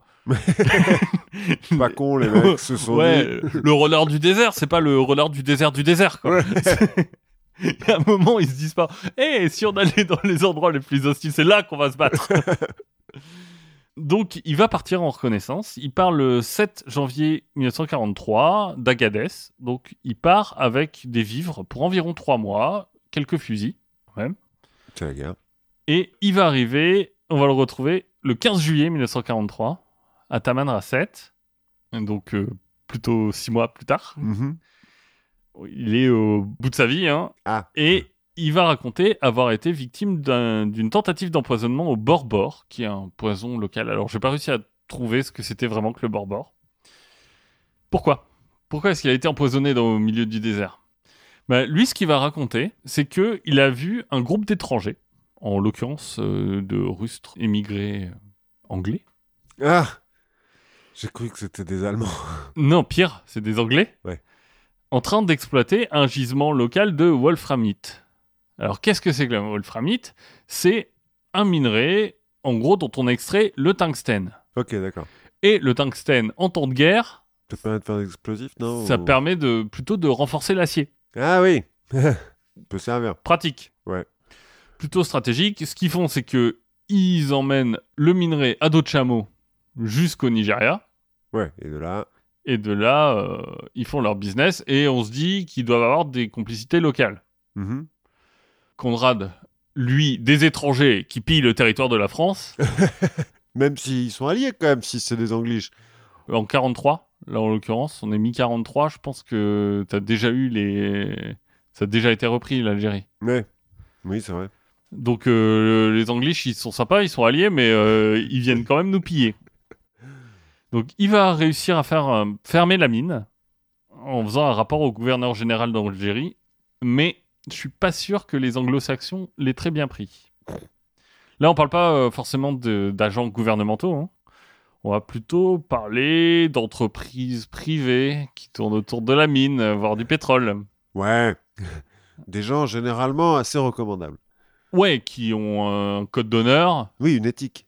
Voilà, on parlait de la Standard Oil. euh, Voilà, par exemple. Il faut, faut qu'on fasse quand même euh, un épisode sur la Standard Oil. Voilà, toujours est-il que quelques jours après son rapport, El Bashir va être assassiné et Conrad empoisonné. Alors, de nouveau, donc. Hmm? De nouveau. Ouais. Mais il a une certaine résistance au poison, hein, si on l'écoute. D'ailleurs, El Bashir, lui, il a été clairement torturé. Ah ouais. Sans doute pour obtenir en fait les renseignements sur les lieux de prospection de son maître, enfin de son patron. Mhm. Conrad, il réussit à s'en. Donc Bachir, il prend deux balles dans la tête après. hein. Oui. Enfin, genre, euh, pas de doute quoi. Est-ce qu'il a parlé ou pas? On ne sait pas. On ne sait pas. Conrad, lui, réussit à s'en sortir, mais il va en sortir un petit peu marqué de cet épisode. Ouais, peut-être un peu parano. Il va bien entendu bah, aller voir les généraux Leclerc, De Gaulle et Join pour leur dire les mecs, là-bas il y a plein de pétrole. Et faites pas confiance à ces cons d'anglais. voilà. De Gaulle et Join vont dire Mhm. ouais ouais sous l'océan ouais Sous- ok. Leclerc va plutôt l'écouter et euh, je pense que ça c'est une bonne partie de pourquoi il va mourir en 1947 d'un accident d'avion. Enfin, en tout cas, Conrad, lui, en est assez euh, persuadé, puisque ça va être le lanceur d'alerte de l'époque qui va dire non, non, mais s'il est mort dans un accident d'avion, c'est parce que les Anglais l'ont assassiné pour récupérer le pétrole. Ah ouais, comme ça. Mais les Anglais, parce qu'après la guerre, ainsi ils récupèrent la Libye, peut-être les Anglais? Bah, les Anglais, les Américains, euh, qui et la Standard Oil, quoi. Et, Ouais. le, et le Secret Intelligence Service. euh, Enfin, on parle pas trop des Américains à l'époque dans le dans la guerre euh, en Afrique. Oui, c'est vrai. C'est la France et les Anglais. Donc euh, voilà, Killian dit euh, haut et fort dans les journaux, euh, Leclerc a été assassiné par nos alliés. Bon, à partir de ce moment-là, Killian va devenir une sorte d'empêcheur de tourner en rond. hein. Il va aller toquer à toutes les portes pour aller convaincre les autorités de la richesse de la France et surtout du danger qui plane sur celle-ci. Ben oui. Parce qu'on assassine des gens quand même. Il faut, abs- il faut absolument investir dans le Sahara. Mhm. Il faut absolument empêcher bah, ces maudits Anglais de mettre la main sur euh, notre bout de désert. Et bien sûr, derrière chaque coin de rue peut se cacher à tout moment un agent de la Standard Oil euh, prêt à tout pour le faire taire. Mhm. Il dira d'ailleurs avoir échappé à plusieurs tentatives de meurtre hein, et confiera à ses proches On parlera de mon suicide, n'en croyez rien. C'est généralement euh, bien. Enfin, c'est un bon signe quand quelqu'un te dit ça. Donc, un soir de décembre 49, Killian va se faire accompagner à la gare de Lyon par un ami, le professeur Alouato. Là, il va lui remettre une petite valise qui contient un double de tous ses papiers. Mhm. Énorme marque de confiance de sa part, hein, parce que on l'aura compris. Ouais. un peu de parano. Voilà, il, il a, disons, il est très méfiant. Mhm. c'est pas... Attends, pas parce que je suis paranoïaque qu'il n'y a pas des, gens qui me suivent. Exactement. Et en fait, ça traduit un souhait. Ce qu'il veut, c'est que bah, ses écrits lui survivent parce qu'il est persuadé qu'il va mourir. Et que l'on sache que c'est lui qui avait dit avant tout le monde qu'il y avait du pétrole au Sahara. Mhm. Il explique de toute façon que euh, les roast beef vont finir par l'avoir et que euh, pas plus loin que hier, euh, j'ai encore échappé à une tentative d'empoisonnement. Alors qu'il avait mangé un kebab. Bon, bah, voilà. Quelques mois plus tard, le 30 avril 1950, on le retrouve suicidé. Ah, quand même. Peut-être à bout de force, je sais pas, euh, parce que ça doit pas être euh, Que ce soit pas de tourpeau, ouais. de tourpeau, dans une pension de famille qu'il hébergeait. En fait, il s'est pendu à l'espagnolette de la salle de bain, donc la, la poignée de la fenêtre, après s'être tailladé les veines avec son rasoir. C'est un peu extrême comme façon de se suicider, mais bon. Bah, moi, je me dis que au bout d'un moment, à la fois le fait d'être euh, traqué, de vivre dans la peur euh, au quotidien, plus le fait euh, de globalement passer sa vie à pisser dans un violon, hein, Mhm. parce que Oui, personne personne l'écoute, bah, je pense que ça. oui, oui, oui, ça peut abîmer, euh, bien sûr. Le type peut être à, à bout et dire, bon, bah, puisque c'est comme ça. euh. Et puis, oh, ça peut être aussi maquillé, on ne sait pas. Euh, ouais, parce que n'empêche, notre explorateur, aussi caricatural soit-il, il a bel et bien eu raison avant tout le monde. Ouais, parce qu'il y avait vraiment du, du pétrole dans le Ténéré. Il y a vraiment du pétrole dans le Sahara, euh, vraiment, en fait, aux endroits que lui, il a marqués comme ses coffres-forts, Mhm. ça se révélera hyper euh, exact. Il a vraiment retrouvé tous les principaux gisements de l'Algérie, qui est aujourd'hui un des principaux producteurs euh, pétroliers africains. Je crois que c'est le 15e producteur mondial de pétrole. Mhm. Parce que ça doit quand même être pas donné d'aller extraire du pétrole au milieu du Oui. Sahara. Mais euh, on le fait d'ailleurs, la France va y investir, je crois que c'est 5 milliards de francs de l'époque, pour de l'exploitation. Ils vont investir là-bas en 1961. Bon moment. Un peu tard, donc. Puis euh, cette histoire de suicide, elle est quand même un peu étrange. Bon, déjà, le mec, euh, il utilise en vrai un rasoir mécanique. Ouais. Donc on sait pas trop comment il l'a utilisé pour se tailler les veines. Ah, ouais. Et puis, euh, enfin, ok, il s'est peut-être taillé les veines, mais pourquoi est-ce qu'il a le visage tuméfié? Et puis, euh, bah, comment est-ce qu'un mec d'un mètre 78 se pend à une poignée qui est à un mètre 20 du sol? Et puis, euh, l'enquête dit c'est un suicide, mais bon, quand même, euh, le Secret Intelligence Service, la Standard Oil, ça ça a peut-être joué. Bref, si tu veux, j'ai commencé cette histoire en lisant euh, l'histoire de Conrad Killian dans un bouquin qui m'a été conseillé par une auditrice qui s'appelle les, Les ratés de l'aventure, ah oui. qui le présente d'une façon très caricaturale et aussi peut-être que c'est ce qu'il mérite. Hein, euh, Bah, J'avoue que euh, le drapeau euh, et, et l'uniforme en plein désert, ouais, Voilà, mais en fait, je sais pas s'il mérite. Hmm. Je sais pas s'il s'est suicidé, s'il avait été tué. Je sais pas à quel point il avait raison d'être paranoïaque, parce que clairement, je crois qu'à la fin de sa Ouais. vie, il, il débloquait complètement. Mais Mais peut-être qu'il a été. euh, qu'on accuse la Standard Oil, les British et tout ça, alors que c'est la société secrète des émeraudes. des euh, Touaregs, des émeraudes, des Garamantes, Voilà, on sait pas. on sait pas. Mais voilà, donc euh, je laisse euh, l'appréciation aux auditeurs. Euh, Dites-nous euh, si vous pensez que c'est un héros incompris, un explorateur souverain, comme euh, il signait ses lettres. Explorateur souverain, c'est cool. Ça en jette un petit peu, quoi. tu vois. Bah oui, c'est je, je viens découvrir pour la France et, la France c'est important pour lui. En fait, c'est euh, comme, euh, comment il s'appelle, Braza, euh, ou Morton Stanley, là, les mecs qui ont exploré l'Afrique Oui. subsaharienne et qui, euh, à chaque fois qu'ils explorent un endroit, euh, trouvent une peuplade, disent tiens, signez ici, là, ok, c'est bon, maintenant ça appartient à la France, ça appartient à la Belgique. C'est un peu ça, ouais. Euh, il s'y croit, quoi. Sauf qu'il est au milieu du désert, que ça se passe pas comme ça. Ouais, mais sauf que pour le coup, lu- lui aussi, il a vu les graptolites. Enfin, c'est, enfin, il y a ce, Mais aussi ouais, ce, ouais. ce côté, euh, c'est un, un vrai bon scientifique, un Mm. vrai bon géologue. Donc je ne sais pas. Je, je ne sais pas à quel point euh, tout ce qu'il raconte est complètement fantasmé ou pas. Après, euh, dans le, le type dont je parlais là tout à l'heure, qui a traversé tous les déserts du monde à pied, c'est, il est contemporain, il existe encore. hein. Oui. D'ailleurs, il a une entreprise de euh, venez passer euh, deux semaines dans le désert avec moi. Dans son voyage, quand il traverse le Sahara euh, d'est en ouest, je pense à l'endroit du Ténéré, donc à l'endroit où personne ne va, ils ramènent des, des photos que j'ai vues de forêts pétrifiées. Alors, où il n'y a plus les, les branches et tout, mais tu as des, plein de troncs d'arbres pétrifiés. Qui c'est de la, de la pierre maintenant Oui. Enfin, Ben- des trucs où tu te dis, mais comment c'est possible qu'il y ait ça au milieu du désert et tout euh. Bah, parce que à l'époque, bah, il y avait un peuple de fermiers qui vivait là avant que ça devienne euh, un endroit complètement inhabitable. Ce qui est peut-être une euh, leçon aussi Ouais, sur. Attention sur attention, le- la civilisation, c'est peut-être pas complètement éternel quand on fait pas gaffe au climat. Voilà, voilà. Eh ben, on a appris énormément de trucs. On a appris plein de trucs, on s'est encore euh, pas mal baladé entre les Bahamas et le Sahara. Mhm. Il ne reste plus que bah, à vous proposer de continuer à apprendre plein de choses, continuer d'être curieux. Nous, on va faire de même. On vous retrouvera la prochaine fois avec euh, plein d'autres histoires.